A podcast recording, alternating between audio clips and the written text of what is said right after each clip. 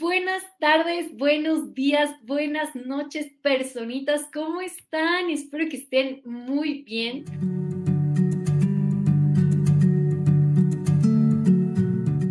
Ay, oigan, a mí me da mucho gusto volver a estar aquí el lunes, desmañanada, desvelada, pero de verdad con mucha energía de poder estar aquí con ustedes. Este espacio me motiva mucho y espero que ustedes también les siga motivando informarse para, como dijimos desde un inicio aquí en Sin Culpas, podamos generar nuestro criterio y poder generar información para contrarrestar esta cultura de dietas que desafortunadamente ha venido a hacer mucho daño a nuestra salud mental, emocional, física, entre muchas otras cosas. Entonces, para mí estar aquí es un espacio de construcción de amor, entonces sean todos bienvenidos a Sin Culpas una vez más.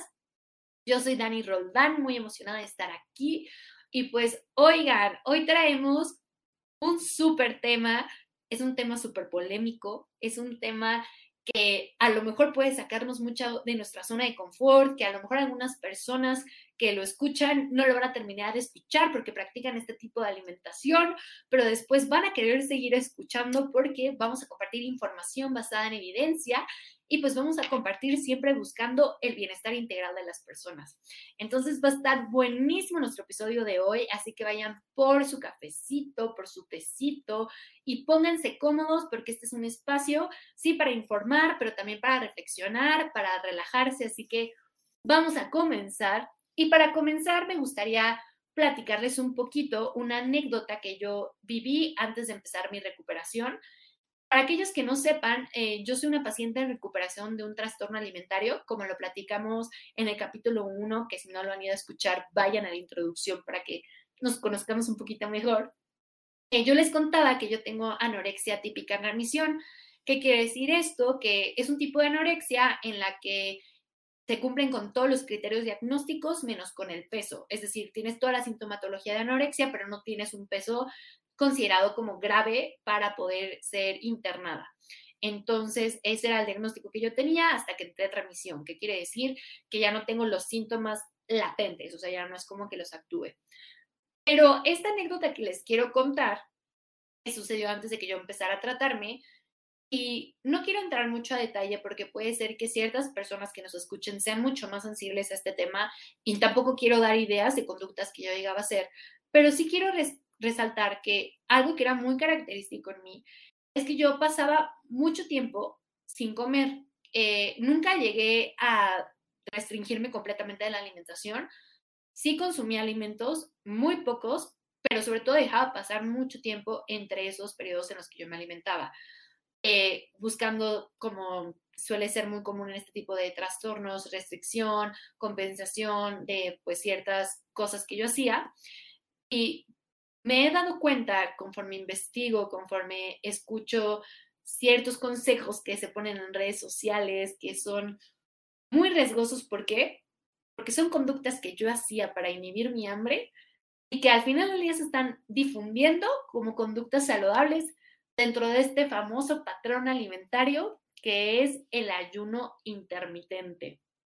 Así es, vamos a hablar de esta dieta tan polémica. ¿Por qué? Porque hay defensores del ayuno intermitente y hay personas que no lo prueben para nada.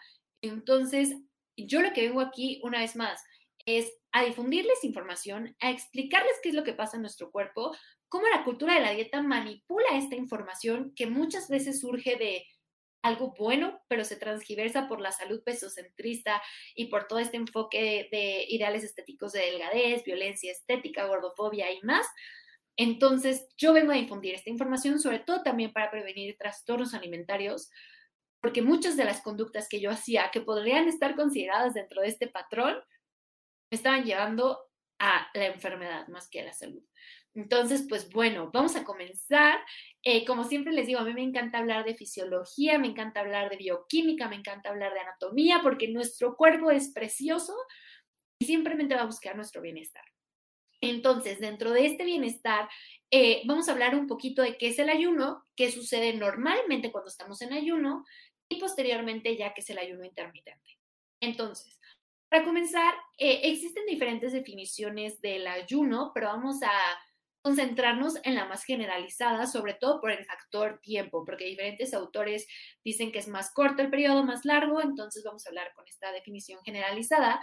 Y el ayuno intermitente, ya lo vamos a ver eh, más específicamente, pero el ayuno seca se refiere a la abstinencia de alimentos y bebidas de, de cuando nosotros estamos en periodos en los que no nos consumimos. Quiero volver a definirlo porque siento que me hice bolas al decirlo. Se refiere a periodos en donde no consumimos alimentos, ¿de acuerdo? Tampoco consumimos bebidas.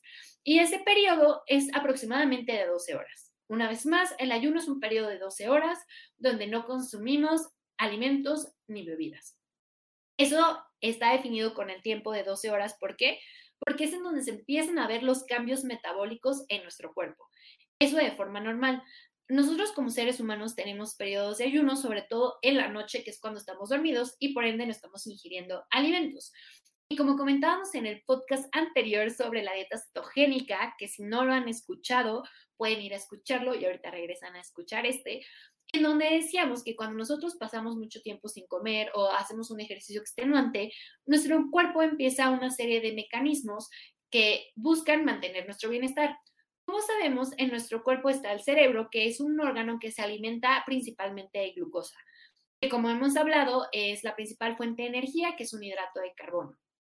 Además de que existe otro componente en nuestro cuerpo que son los eritrocitos, que son las famosas células rojas, que también necesitan glucosa para vivir. Estos dos, eh, este órgano que es el cerebro y estas células, viven específicamente de glucosa. Entonces el cuerpo las tiene que buscar.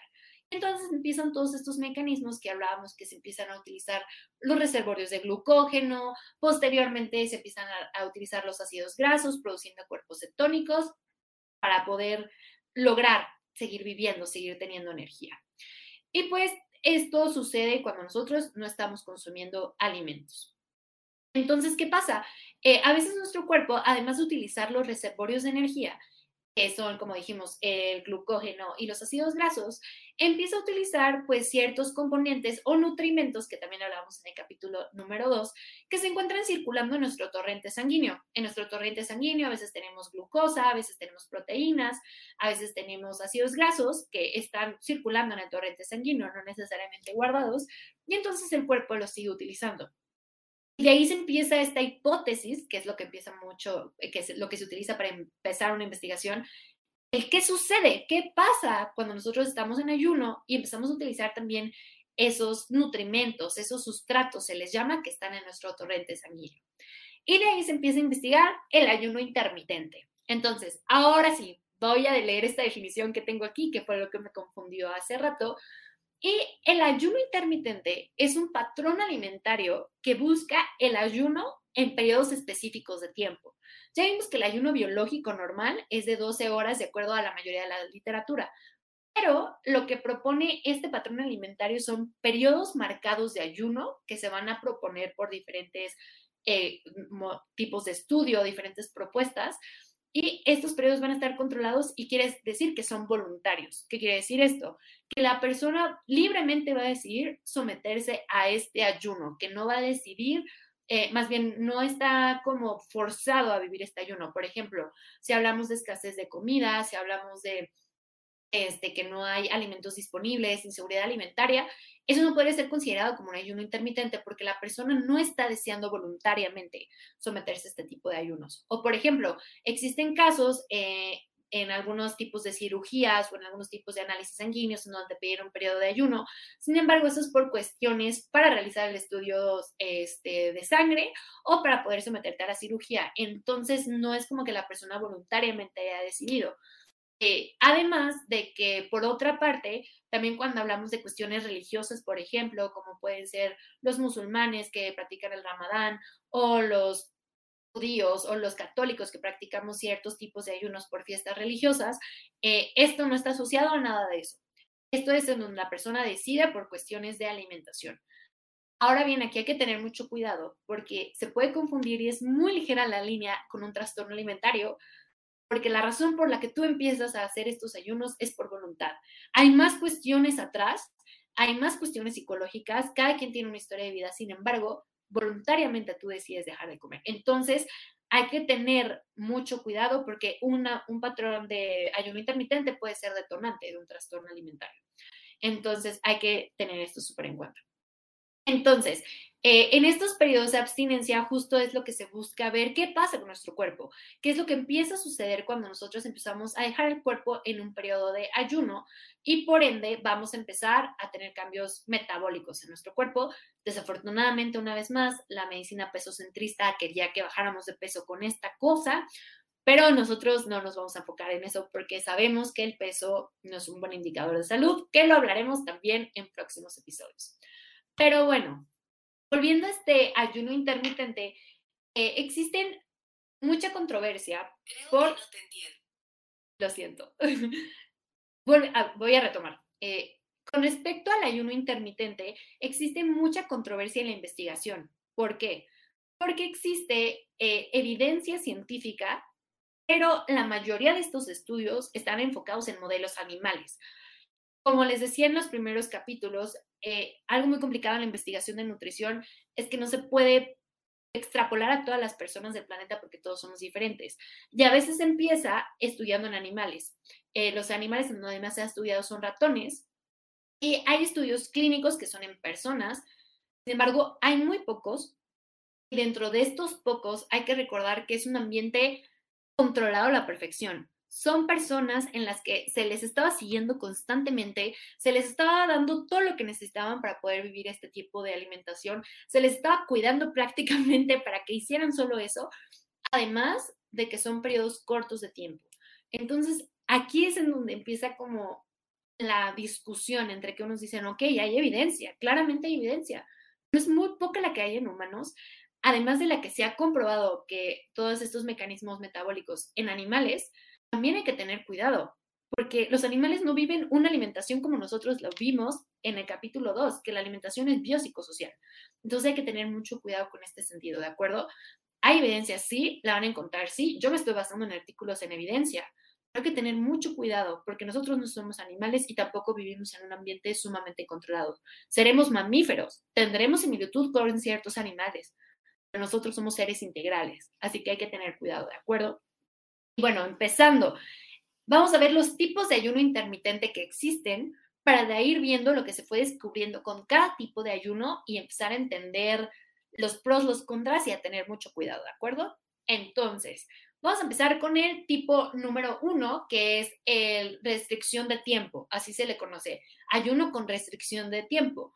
O también es el famoso 8-16 o 16-8. ¿Qué quiere decir esto? Que el tiempo en el que se van a ingerir los alimentos son en 8 horas del día. Y tú vas a pasar 16 horas en ayuno, por eso 8-16. Restricción de tiempo porque comes solamente en un periodo. Entonces, lo que se empezó a ver con este tipo de investigación, principalmente en roedores, fue que justo empezaban a utilizarse los reservorios, empezaban a utilizarse diferentes fuentes de energía, pero también se empezaban a utilizar los sustratos que eran glucosa, proteínas, grasas que estaban en exceso en el cuerpo. Y entonces, por ende, se empezaron a dar cuenta que había una mejor sensibilidad a la insulina. ¿Qué quiere decir esto?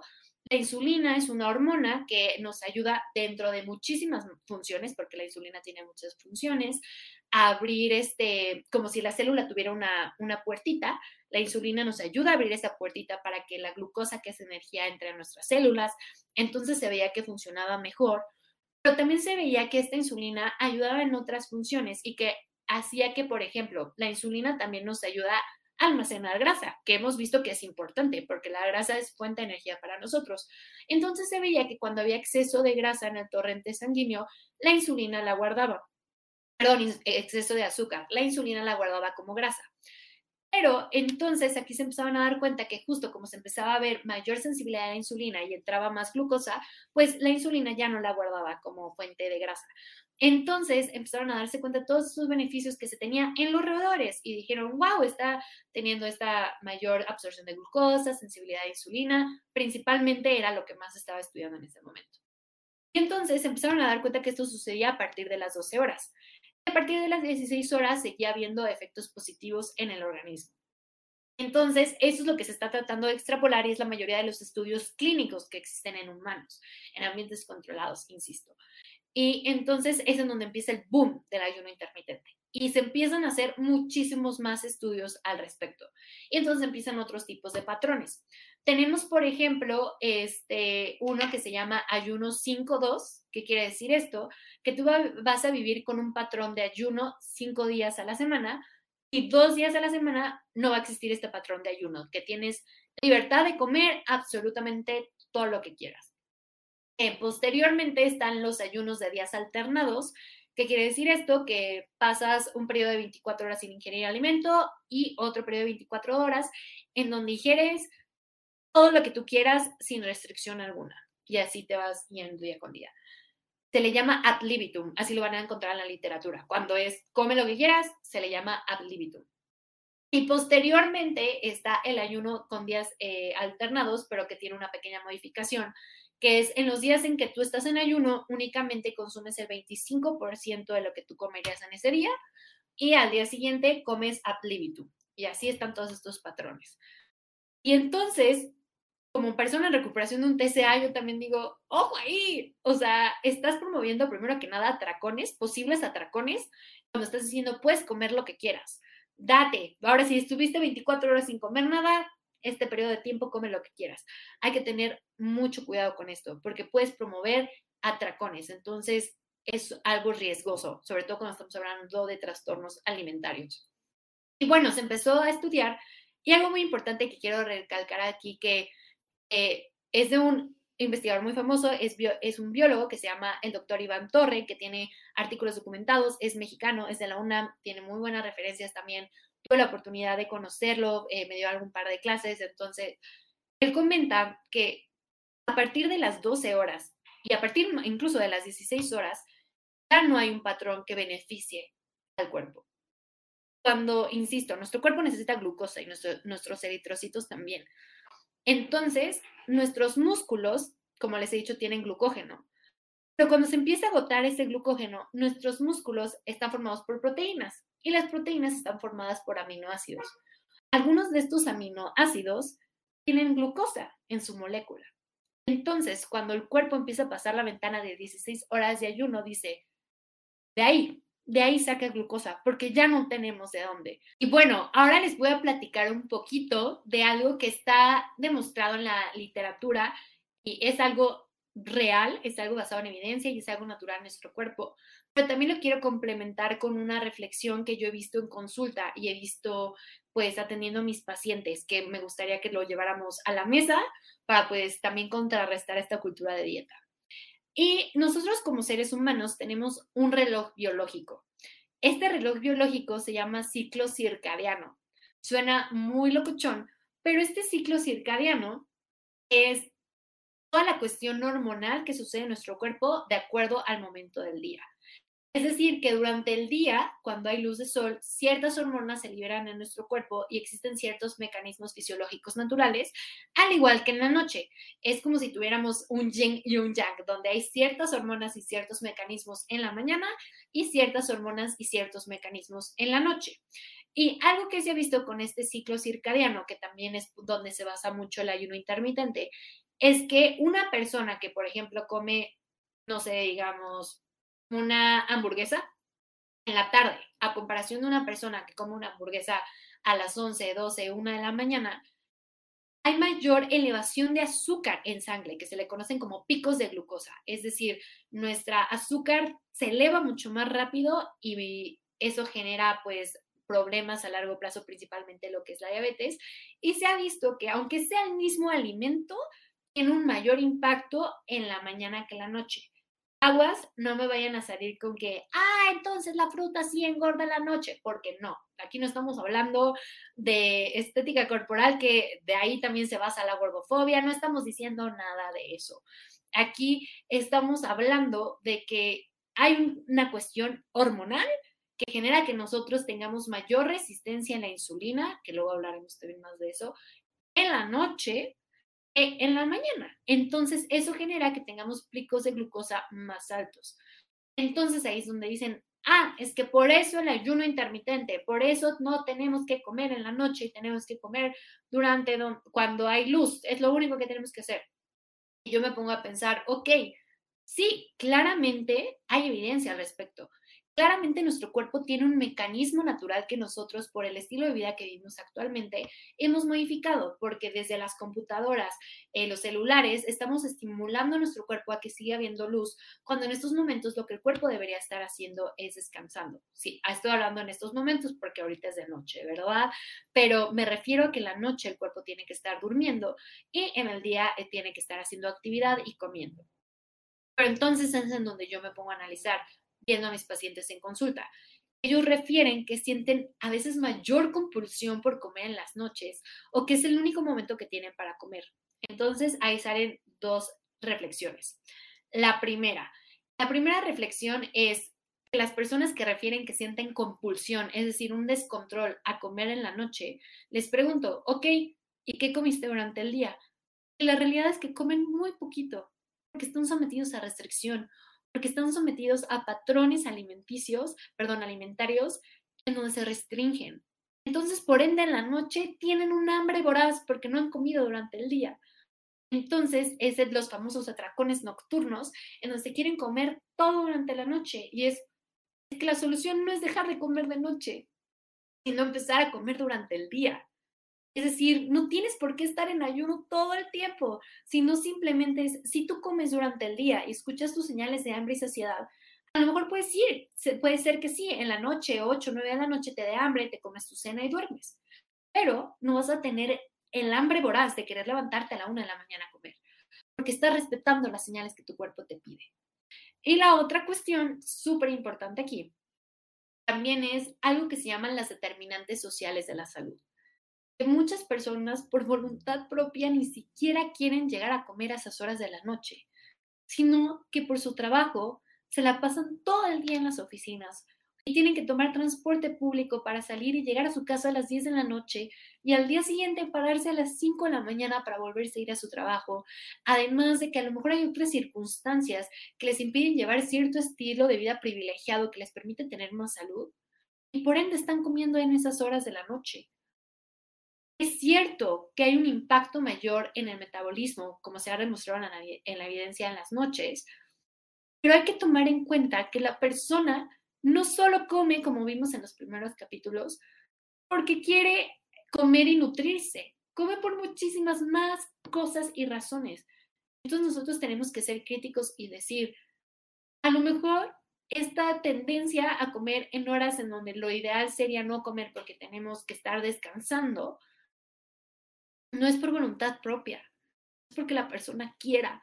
Y entonces les vienes a meter un sinfín de ideas de que ya ni siquiera se están adaptando a su estilo de vida y no van a ser ideas sostenibles porque no lo pueden hacer por el resto de su vida, porque su vida no les permite. Entonces sí, claro, hay un reloj biológico, pero nosotros no solo somos un reloj biológico, somos mucho más. Y algo que me gusta mucho del doctor Iván, que era el que les comentaba que hacía mucha investigación, sobre todo en modelos animales, con respecto al ciclo circadiano y el ayuno intermitente, él dice que él es una persona y una cosa es lo que aprende en el laboratorio y otra cosa es lo que él vive. Y a veces no puede él consumir así como relojito, que muchas veces la gente se obsesiona de qué hora es, qué hora es. Y les invito a escuchar también otro podcast, que es el podcast, el podcast de Food Freedom, donde también hablan de ayuno intermitente y ella comenta, Fer Flores, que muchas veces hay gente que todo el tiempo está viendo el reloj y es una obsesión de quiero comer, quiero comer, quiero comer, pero no, porque el reloj me dice que no. Nosotros no estamos hechos para vivir al reloj, estamos hechos para escuchar a nuestro cuerpo. Y muchas veces tu cuerpo puede tener un hambre por hacer la noche porque no la has alimentado durante el día. Entonces, reflexiona si vives en restricción y si hay determinantes sociales de la salud que te impiden pues, tener un horario de alimentación en donde tú respetes tus señales de hambre y saciedad, que puede ser incluso más noche lo que realmente muchas veces se recomienda, de verdad la aprendamos a entenderlas. Entonces, con, habiéndoles dicho esto y explicándoles un poquito qué es el ayuno intermitente, que es este periodo que existen ciertos momentos en los que dejamos de comer, etcétera, y que existe un reloj biológico, tengamos muy en cuenta esto. No somos maquinitas, somos personas, tenemos una vida integral y sí hay evidencia, pero hay experiencias también. y hay experiencias de vida de muchas personas y tenemos que sentarnos a escuchar. Y como nutriólogos, sobre todo, tener mucho cuidado porque podemos estar prescribiendo la receta perfecta de un trastorno alimentario. A la persona que se viene a sentar delante de ti y te dice que quiere estar ayunando. Hay una frase fuertísima de Raquel Lobatón que, como saben, me encanta citar aquí en Sin Culpas, que es, el ayuno intermitente es la hambruna de los privilegiados porque nosotros deberíamos escuchar a nuestro cuerpo. Si nuestro cuerpo no tiene hambre en la noche, que es lo que sucede de forma natural, es porque lo estamos atendiendo y estamos cubriendo sus necesidades durante el día. Entonces hay que tener mucho cuidado con esto. Una vez más, también respetar nuestro descanso, recordar que somos seres integrales y nuestra comida es un puntito de un universo. También tenemos que descansar, tenemos que hacer ejercicio, pero muchas veces también tenemos que entender que la comida no lo es todo que tengamos mucho cuidado cuando alguien nos venga a decir es que hay que ayunar, porque puede haber algo más de fondo detrás. Y la evidencia que existe aún es muy reciente, aún no hay evidencia suficiente para decir sí, porque mucha, mucha gente dice es que cura el cáncer. A ver, el ayuno intermitente no es la cura del cáncer. El ayuno intermitente no es la cura de la diabetes hay que tener mucho cuidado. Se ha visto que tiene beneficios, hay hipótesis, hay teorías, pero también hay muchos modelos animales que no se han extrapolado humanos. Y la experiencia humana hay que complementarla con la ciencia. Hay que tener mucha conciencia en esto, sobre todo como profesionales de la salud, que queremos basarnos en evidencia, claramente, y es lo que tenemos que hacer cuando prescribamos información, perdón, cuando prescribamos tratamientos pero nunca hay que dejar a un lado a la persona. La persona es el centro de nuestro tratamiento, no el tratamiento en sí. Entonces, tengamos mucho, mucho cuidado de lo que estamos prescribiendo. Sobre todo, de notar estas pequeñas conductas obsesión de los horarios. Y hay que tener mucho cuidado porque no todos son candidatos. Una vez más, hay que tener cuidado con mujeres embarazadas, hay que tener cuidado con mujeres en lactancia, con niños. Nunca prescriban ayuno intermitente a niños. Y niños, que si alguien escucha joven, adolescente, menor de 20 años este podcast, ten mucho cuidado. Porque yo te puedo decir, yo pude haber dicho dentro de mi enfermedad, yo hago ayuno intermitente porque puedo dejar de comer X tiempo, pero vuelvo a comer. Hay que tener mucho, mucho cuidado. Y una vez más, por eso les quiero poner como todas las cosas en la balanza, que a lo mejor dicen, ay, pues qué contradictoria, dice que no lo recomienda, pero dice que si hay evidencia, ¿dónde está la coherencia? Porque yo lo que quiero en ustedes es que cuestionen, que cuestionen esta cultura de dieta, que lo único que quiere es tu dinero y meterte en este ciclo de dietas tengamos mucho cuidado con esto que promueve el ayuno intermitente, porque por más que haya iniciado con un fin de buscar la salud, es, peso centrista, lo que busca es la pérdida de peso y hemos visto que la pérdida de peso no es un mecanismo que determine la salud. Además de que muchas personas luego se obsesionan, además de que no consideran muchas veces el estilo integral de la persona. Tengamos mucho, mucho cuidado, sobre todo si lo sacan de influencers o de aplicaciones que no estén de verdad centradas en un modelo de salud integral, incluso muchos profesionales de la salud pesocentristas. Tengamos mucho, mucho cuidado.